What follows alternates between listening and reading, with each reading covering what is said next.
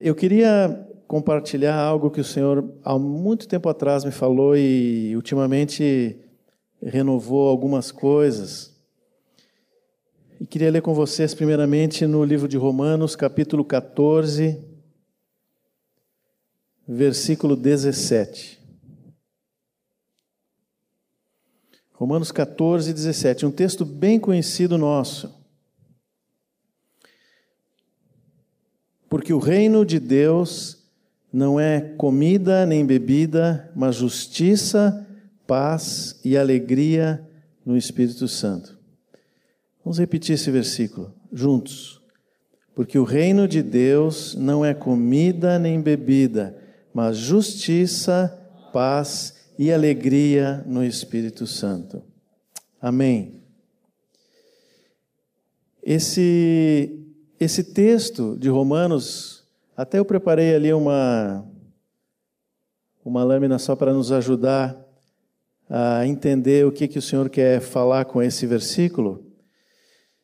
Esse texto de Romanos está num capítulo, capítulo 14, em que Paulo fala de algumas coisas que são contrárias à unidade. E hoje nós estamos aqui compartilhando do pão e do vinho. Nós sabemos que a ceia representa, entre outras coisas, para nós a unidade. Ela é o corpo de Cristo, o sangue de Cristo, mas diz respeito à nossa vida em união com Ele e uns com os outros. E Paulo vem falando ali de pessoas que julgavam os seus irmãos, inclusive os mais fracos, é, ou que estavam em algum tipo de disputa por coisas em que um preferia um tipo de comida, o outro preferia outro, é, um guarda um dia, o outro guarda outro, e assim vai e nós nos dividimos. E o que Paulo diz é que quando nós fazemos isso, nós desprezamos a obra de Cristo. O versículo anterior diz assim: Não seja, pois, difamado aquilo que vocês consideram bom, porque o reino de Deus não é comida nem bebida. Hoje nós vamos compartilhar da ceia e dizemos sempre que nos alimentamos do corpo e do sangue do Senhor. O que Paulo está dizendo aqui é que o nosso verdadeiro alimento, o Senhor nos dá o alimento para o corpo, não tenha dúvidas. Mas esse alimento pode ser diferente para cada um. Para quem mora aqui no Rio Grande do Sul, a quantidade de carne é bem maior do que alguém que mora em outro lugar do, do mundo, né? Nós temos um hábito que nos faz comer muita proteína. Em outros lugares vai ser outro tipo de comida. Mas quando se trata do reino de Deus, o nosso alimento é, segundo esse versículo, justiça, paz e alegria. São essas coisas que nós recebemos de Deus e que nos dão sustento e nos dão saúde. São alimento para a nossa alma, justiça, paz e alegria. O homem busca essas coisas. Mesmo o homem que não tem Deus, ele está sempre querendo fazer o que é certo e ser visto como alguém justo. E mesmo quando ele erra, ele tenta esconder o seu erro para que todo mundo pense que ele é justo. O homem busca paz e busca alegria. Mas será que nós temos em nós mesmos, na nossa alma, instrumentos suficientes para chegar a nos alimentar da justiça, da paz e da alegria? Vamos começar pela justiça. Eu já falei que todos nós buscamos justiça. É, e justiça é aquilo que Deus é, só Deus tem justiça. Ele estabelece a sua vontade, ele estabelece o que é bom e o que não é bom. E desde o jardim, o homem foi para um outro caminho, busca o que é bom pela sua própria força. O instrumento que nós temos, é, pode passar ali. O instrumento que nós temos para chegar à justiça é a nossa vontade, é isso que está na nossa alma. Mas será que nós conseguimos, só com a nossa vontade, conseguir alcançar a justiça que Deus tem para nós? Vontade é capacidade de escolha. Então, se Deus diz o que é bom, se Ele estabelece o que é certo e o que é errado, eu posso pensar o seguinte: é só eu dispor a minha vontade a fazer o que agrada a Deus e está resolvido. Será que é assim? Paulo, que escreveu para os Romanos essa carta, alguns capítulos antes, no capítulo 7, ele diz o seguinte: O que eu quero fazer, minha vontade, o que eu quero fazer, não consigo. E o que eu não quero, eu não quero fazer o mal, isso eu faço. Que dilema para o Paulo, né? Israel achou que com a lei poderia agradar a Deus. No capítulo 9, também na carta de Romanos, diz que Israel não conseguiu. Capítulo 9, versículo 31 diz assim: E que Israel, que buscava a lei de justiça, não chegou a atingir essa lei. Por quê? O que faltou para Israel e qual era e qual é o problema de todo homem? Por que, que nós não conseguimos cumprir a vontade de Deus desde o dia em que Adão e Eva escolheram fazer isso com as suas próprias forças? O que, que nos falta? Nos falta algo que vem de Deus. Precisa algo que vem do Senhor para que o homem possa alcançar a justiça. E o que vem do Senhor está dito no versículo seguinte do capítulo 9. Diz assim: 31. Israel buscava a lei de justiça, não a chegou a atingir essa lei. Por quê? Porque não a buscou pela fé, mas por obras. Vocês percebem que agora, pela fé, nós podemos alcançar a justiça. O que é a fé? A fé é algo que vem de Deus, que nasce no coração de Deus, uma revelação do Espírito Santo, como João, como Jesus falou no Evangelho de João, capítulo 10, que é o Espírito Santo que nos convence do pecado, da justiça e do juízo. É ele que revela Jesus, é o Espírito Santo que revela também quem nós somos. Ele revela o nosso pecado, a nossa incapacidade, revela a Cristo como suficiente. É o Espírito Santo que gera fé dentro do nosso coração. Sem a fé, o homem vai tentar cumprir a vontade de Deus a vida inteira e não vai conseguir. Deus se agrada que a sua vontade seja cumprida, mas sem fé é impossível agradar a Deus. Eu preciso da fé. Eu preciso que o Espírito Santo gere fé no meu coração. Quando nós vamos evangelizar uma pessoa que ainda não está em Cristo, nós não podemos chegar para essa pessoa e dizer, bom, agora tu tem que fazer isso, isso, isso, isso. Se ela tentar fazer isso, bom, nós fizemos um estrago maior ainda, né? Porque nós vamos criar um religioso. Mas nós temos que orar para que o Espírito Santo revele a palavra de Cristo, revele o próprio Senhor no coração dessa pessoa. Aí sim, porque a fé vem pelo ouvir e ouvir a palavra de Deus, como está em Romanos também, ouvindo a palavra, mais o trabalho do Espírito Santo no interior daquela pessoa, ela vai entregar a sua vida. Ela vai o quê? Render a sua vontade. É aí que entra a vontade do homem. Só a fé também não resolve. Porque muitas vezes o Espírito Santo fala com alguém e a pessoa diz: Não, mas eu não quero. Eu lembro que um colega meu de trabalho, que por muitos anos eu falei do Senhor para ele, e ele, é, além de mim, estava cercado por várias outras pessoas no trabalho e fora dali, alguns eu conhecia, né, que falavam de Jesus para esse rapaz. E, e um dia um desses irmãos, que é, que é congrega conosco, é, perguntou para ele: por que, que tu até hoje não entregou a tua vida para o Senhor? Porque ele dizia, ele entendia tudo. Aí ele disse assim: é que eu tenho um preço muito caro para pagar. Eu fiquei impressionado, eu nunca tinha visto alguém dizer isso. Ele tinha consciência, de alguma forma o Espírito Santo trouxe clareza no seu espírito de qual era o caminho, mas ele escolheu não caminhar com o Senhor.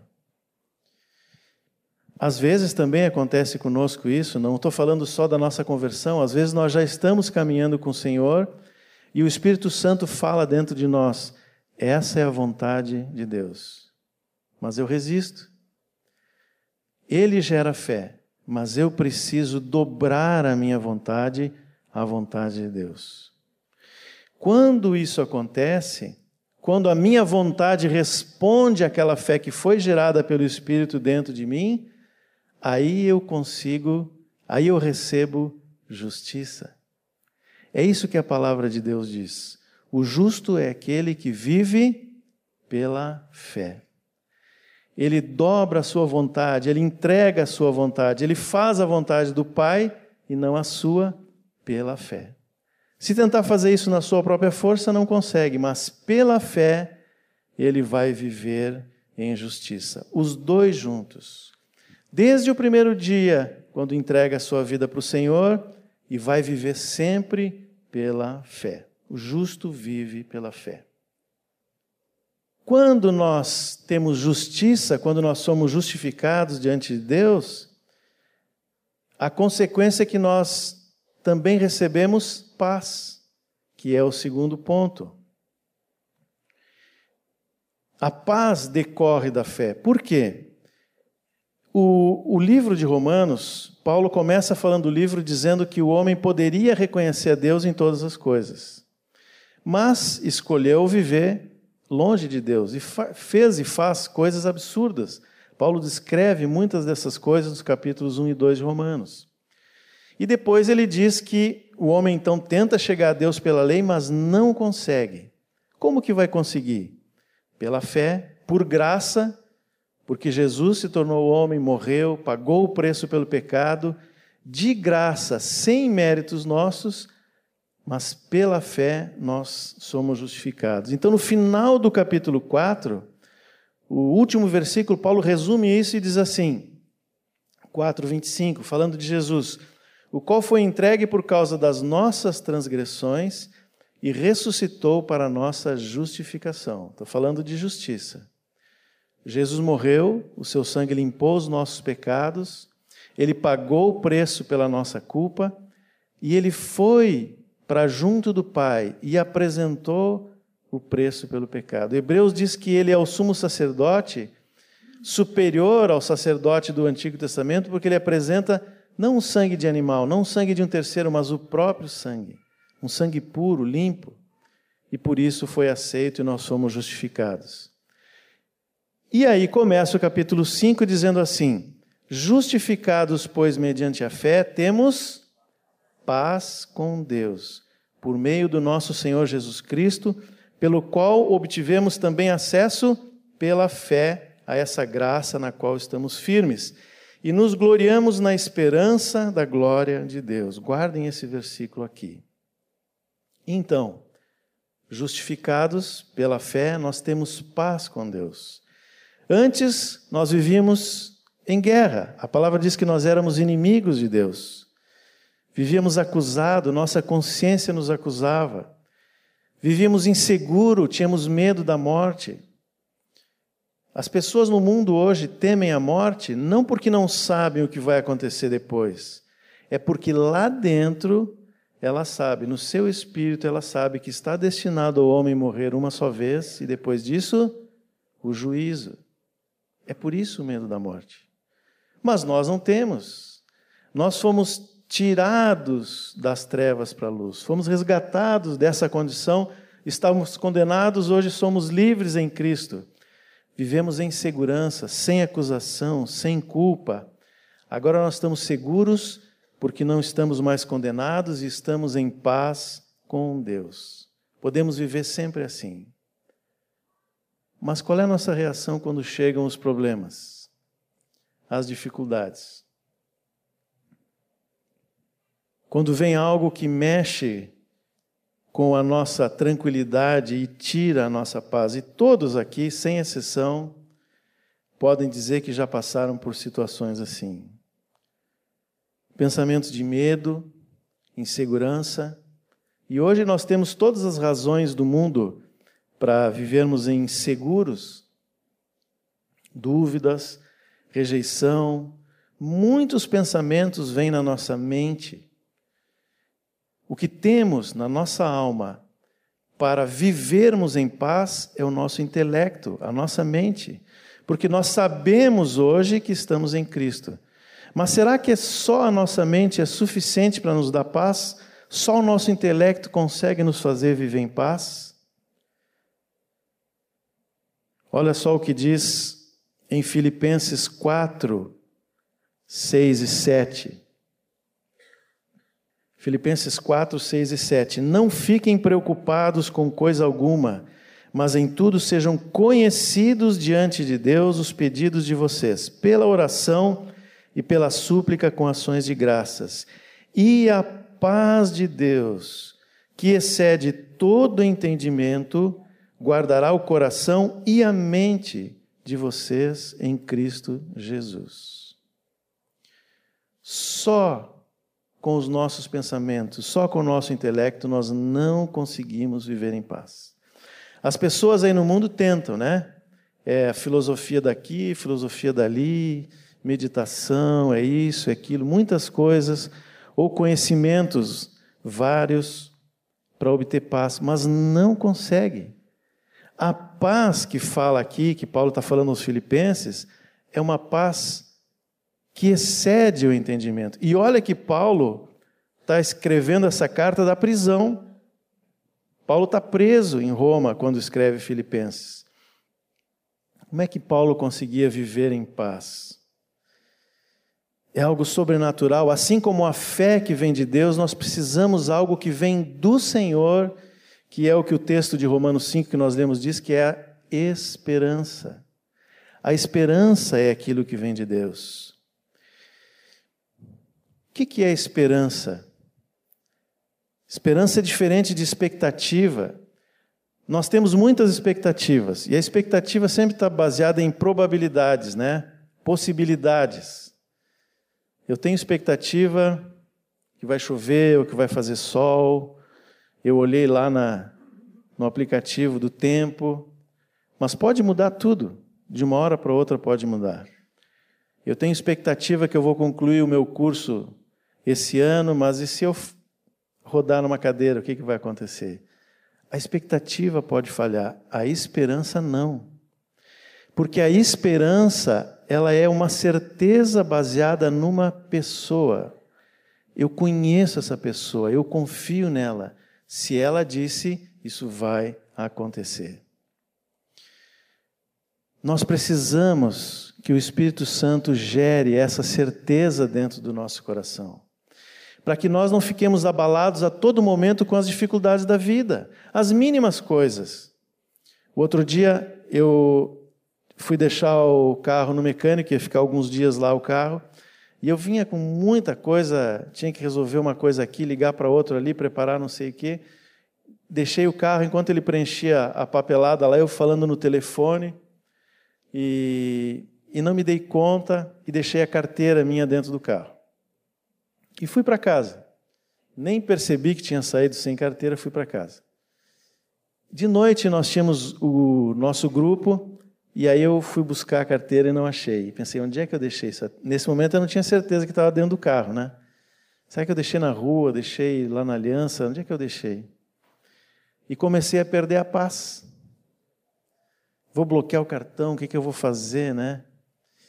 E estávamos saindo para o grupo e enquanto a gente estava indo para o grupo, eu me dei conta dessas verdades. E aí eu disse: Senhor, quem é que me cuida afinal? Não é tu que cuida da minha vida? Não é tu que cuida todos os detalhes da nossa vida? Com carteira, sem carteira, com cartão, sem cartão, com dinheiro, sem dinheiro? Não importa. E comecei a lembrar dessas verdades, e o Espírito Santo foi enchendo o meu coração de esperança, de certezas em cima da palavra do Senhor. O grupo transcorreu, até pedi para os irmãos orarem, contei a situação, mas já com outro cenário na frente. Dormi tranquilo aquela noite. No outro dia fui lá na oficina, estava lá. Cheguei, olhei, não achei a carteira.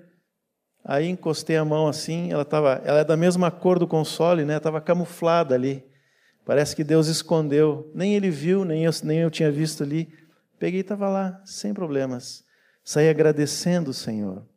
Mas vê como no dia a dia nós podemos perder a nossa paz em pequenas coisas. Isso é uma coisa pequena, às vezes são coisas mais sérias. Mas a solução é sempre a mesma.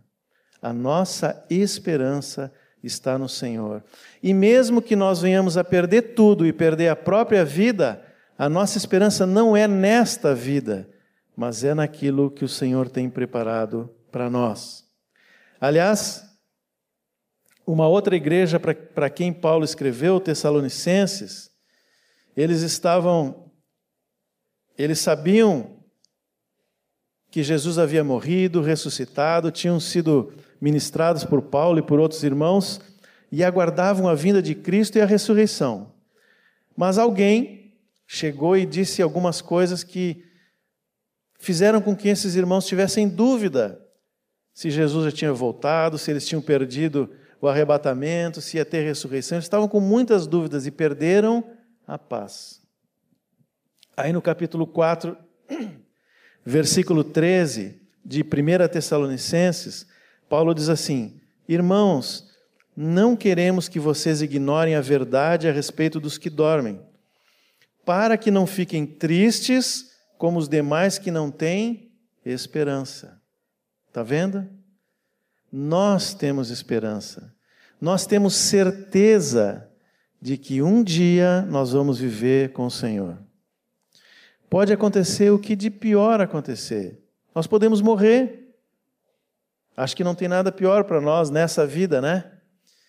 Podemos perder a nossa vida, mas se estamos em Cristo, nós temos a eternidade pela frente com Ele.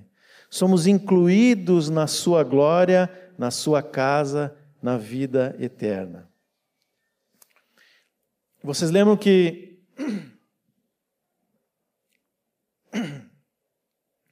Vocês lembram que Paulo fala em Efésios 6 da armadura? E o que, que protege a cabeça? É o capacete, né? Capacete da salvação.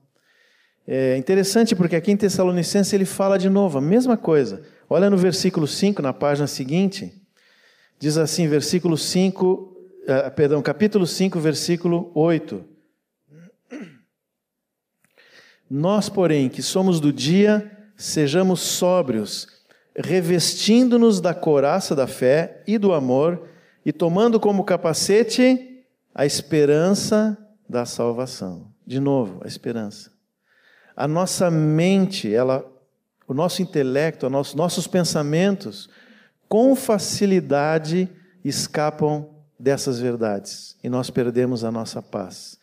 Mas se nós temos o capacete, se essa esperança da salvação está bem clara em nós, nós voltamos a viver em paz. Mente renovada é outra expressão que Paulo usa lá no livro de Romanos, né? nós estamos falando vários textos de Romanos. Capítulo 12, ele diz para ter a mente renovada, para aprender qual seja a boa, agradável e perfeita vontade de Deus. É assim que nós vamos viver em paz, não mais abalados, não mais inseguros, não mais preocupados com as coisas que acontecem ao nosso redor, mas em paz nós vamos ordenando a nossa mente. Obrigado, Ricardo. Vamos ordenando a nossa mente para viver em paz. E aquele que vive em justiça e paz tem também a alegria, que é o terceiro alimento da alma. Sabe que eu tenho observado, tenho descoberto que o nosso Deus é um Deus de alegria. Acima de tudo, um Deus de alegria. É um Deus de festa. Se vocês forem olhar, a Bíblia está cheia de referências de festa, de alegria.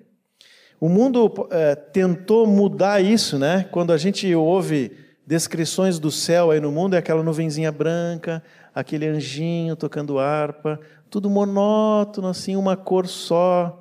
Bom, quem fez isso não viu a descrição da Nova Jerusalém. As paredes, os muros são de pedras preciosas, uma de cada cor. É uma explosão de cores e de alegria na Nova Jerusalém, nada a ver com essa figura da nuvenzinha assim. é muita alegria. Nós vamos viver em constante festa no céu. Deus é um Deus de festa, mesmo aqui. Lembro que quando ele foi, agora o Vitor Rodrigues lembrou que quando ele foi, é, quando ele mandou Moisés para tirar o povo do Egito, qual foi a palavra que Deus disse para Faraó? Deixa o meu povo ir porque eu quero que eles façam uma celebração, uma festa. E quando Deus deu a lei, fez lá uma lista de festas. Toda estação, ou quase todos os períodos do ano, tinham festas, né, mais concentradas em alguns momentos, mas sempre isso na, na vida, na rotina do povo, havia festa. Nas parábolas de Jesus, vocês lembram da parábola das bodas? Fala de um rei que queria casar o seu filho, fez uma festa, né, um banquete, e convidou um monte de gente. E aí alguns disseram: Ah, mas eu tenho isso, eu tenho aquilo né? não vou poder ir, quem sabe na próxima. Qual era o desejo do rei? Ele chamou o servo e disse assim: ó, vocês saiam pelas ruas, nas esquinas, nos becos, em todo lugar e tragam aqueles que vocês encontrarem, porque eu quero a minha casa cheia para o banquete. É um Deus de festa, de alegria. A parábola do filho pródigo, né? Aquele filho que desonrou o pai, que pegou o dinheiro, que gastou tudo, voltou quebrado, é, sujo. O que, que o pai fez? Correu, abraçou, mandou limpar, trocar roupa e disse: ah, Vamos fazer um churrasco. Eu quero festa. Na casa do pai, a festa. O Senhor é um, é um Deus de alegria e ele nos coloca na sua alegria, na sua glória. Mas como que nós vamos obter alegria? Qual é o instrumento da nossa alma para ter alegria? Eu já falei, vontade e mente, falta agora as emoções, os sentimentos. Esse é um instrumento que o mundo usa, né? Qualquer pessoa aí no mundo, se assim, oh, hoje vão ter uma festa ou vão ter alegria, ele pensa logo em alguma coisa que mexa com os seus sentimentos, com as emoções. Mas será que as emoções são um instrumento confiável para nos dar alegria permanente? É claro que não. As nossas emoções são uma montanha russa, né? Às vezes a gente está alegre lá em cima. Basta vir uma luta e pum, baixa o nível de alegria. Depois sobe de novo, depois baixa de novo. E isso que nós estamos em Cristo, mas nós sabemos que muitas vezes acontece assim. É por isso que o Espírito Santo precisa ministrar conosco alguma coisa mais. Às vezes passamos por lutas, por dificuldades, coisas sérias. Como é que eu vou ter alegria no meio da dificuldade? Aquele texto de Romanos 5 que eu li para vocês, que nós lemos juntos, né? Justificados, pois, mediante a fé, temos paz com Deus. Mais adiante ele diz assim no versículo 3: Não somente isso, mas também nos gloriamos nas tribulações. Quem é que se gloria nas tribulações? Gloriar significa alegrar-se, né? exaltar-se no meio das tribulações, sabendo que a tribulação produz perseverança. Quando eu estou no meio da luta, da dificuldade, e fico em cima da base firme da palavra, da fé que eu recebi do Senhor, da justiça, da paz que eu tenho nele, eu persevero em não sair desse lugar, a perseverança produz experiência. E não é que eu me torno experiente, é que eu experimento Deus. Eu, ele deixa, a palavra e o próprio Senhor deixa de ser algo distante e se torna cada vez mais próximo da minha vida. Eu agora sei quem é o Senhor, eu experimentei. E a experiência produz esperança, produz certeza de que nele eu vou ter aquilo que ele prometeu. Agora, olha o que diz o versículo 8: Ora, a esperança não nos deixa decepcionados porque o amor de Deus é derramado em nosso coração. É o amor do Pai, de novo a paternidade, a certeza de que nós somos filhos de Deus e de que Ele nos ama. É isso que nos dá alegria. Esse amor do Pai comunicado em nosso espírito pelo Espírito Santo nos enche de confiança, nos enche de fé, nos enche de esperança e nos dá alegria em qualquer situação. Em qualquer situação. Alguns dias atrás, alguém me lembrou do, de uma experiência, é, de uma situação pela qual passou Ademar de Campos. Ademar, vocês conhecem, cantor amigo do Azaf né, e da Rosana. É, talvez um dos maiores compositores cristãos do Brasil. Uma bênção, Ademar, lá de São Paulo. E eu já sabia disso, mas alguém me lembrou que uma vez ele perdeu uma filha. Eu não, não, não sei o que é perder um filho. Talvez alguns de vocês saibam o que é. A dor que, é, que significa a perda de um filho. Ou um pai, uma mãe, um irmão, alguém próximo, um marido, a esposa. É algo que traz tristeza, não traz? E é normal, é natural. Nós passamos por situações assim. E o Ademar passou por essa situação e ele conta que naquele momento ele foi para diante do Senhor e disse: Senhor, como que eu vou obter alegria no meio dessa tristeza profunda? E Deus lembrou Ademar da experiência de Jó. Jó não perdeu um filho, ele perdeu dez filhos no mesmo dia. E não só isso, perdeu tudo o que tinha. E não só isso, a palavra diz que o seu corpo ficou coberto de tumores malignos. Satanás disse para Deus que Jó o amava porque ele tinha protegido numa sebe, numa cerca, um muro, né? E era verdade. Deus protegia Jó daquela forma. Foi Deus quem abriu a porta e disse: Entra e faz, mas não tira a vida dele. E Jó, no final do livro, diz que apesar de tudo que ele passou, agora ele conhecia Deus em profundidade e podia experimentar dessa alegria.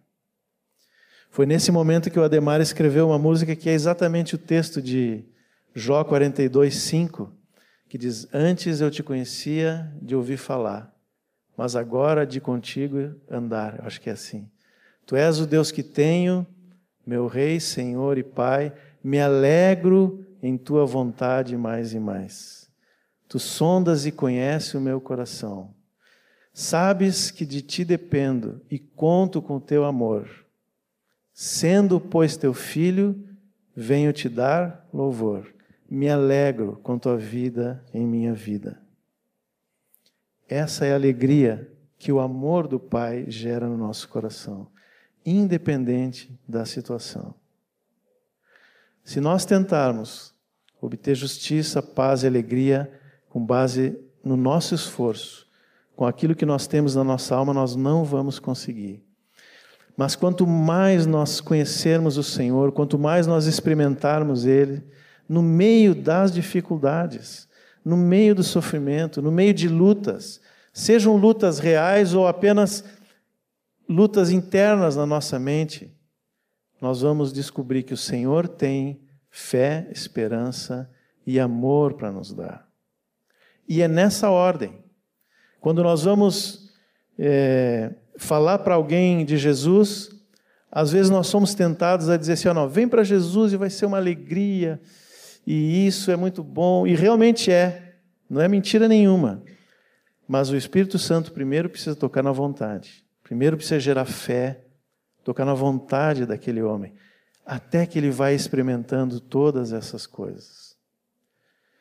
O Senhor me levou a compartilhar isso com vocês hoje porque eu experimento dia a dia, com muita facilidade, essas coisas nos escapam com muita facilidade a nossa alma nos leva a buscar nos recursos próprios coisas que poderiam nos dar aquilo, mas não, não dão. Não dão paz, não dão alegria, nos deixam tristes, nos deixam preocupados, ansiosos, mas nós temos no Senhor o alimento. Hoje nós vamos compartilhar da ceia e, e sempre que fazemos isso, repetimos que nos alimentamos de Jesus, do seu corpo e do seu sangue. Porque a nossa comida, comida do reino de Deus, não é apenas o pão físico, não é apenas o vinho, a bebida, mas é a justiça, paz e alegria. É isso que nos alimenta. É isso que nós temos em Cristo, não só hoje, mas todos os dias da nossa vida. O Senhor quer que nós experimentemos isso, irmãos. Amém? Senhor Jesus, te damos graças, Senhor, porque nenhum de nós aqui merece isso, Senhor. Nenhum de nós, nenhum homem, toda a história desse planeta, a não ser o nosso Senhor Jesus Cristo, é digno de estar na tua presença. Mas nós vamos estar, Senhor. Tu te alegra com a nossa vida e tu queres a nossa vida bem pertinho de ti, Pai. Nós te damos graça por isso, queremos renovar nossa mente hoje, queremos fortalecer a nossa fé, a esperança que temos em ti, Senhor, sabendo que tu és um Pai de amor e de misericórdia que tu és o nosso Pai, aquele que nos alimenta todos os dias com essas verdades. Agora nós vamos compartilhar da ceia, Senhor. Que teu Espírito Santo ministre para cada um aquilo que é necessário. Talvez alguém aqui chegou sem paz, preocupado com seu emprego, com a sua casa, com a tempestade, com a, com a chuva. Não importa, Senhor. Ministra agora no nosso coração uma confiança extrema no teu amor, Senhor. Em nome de Jesus.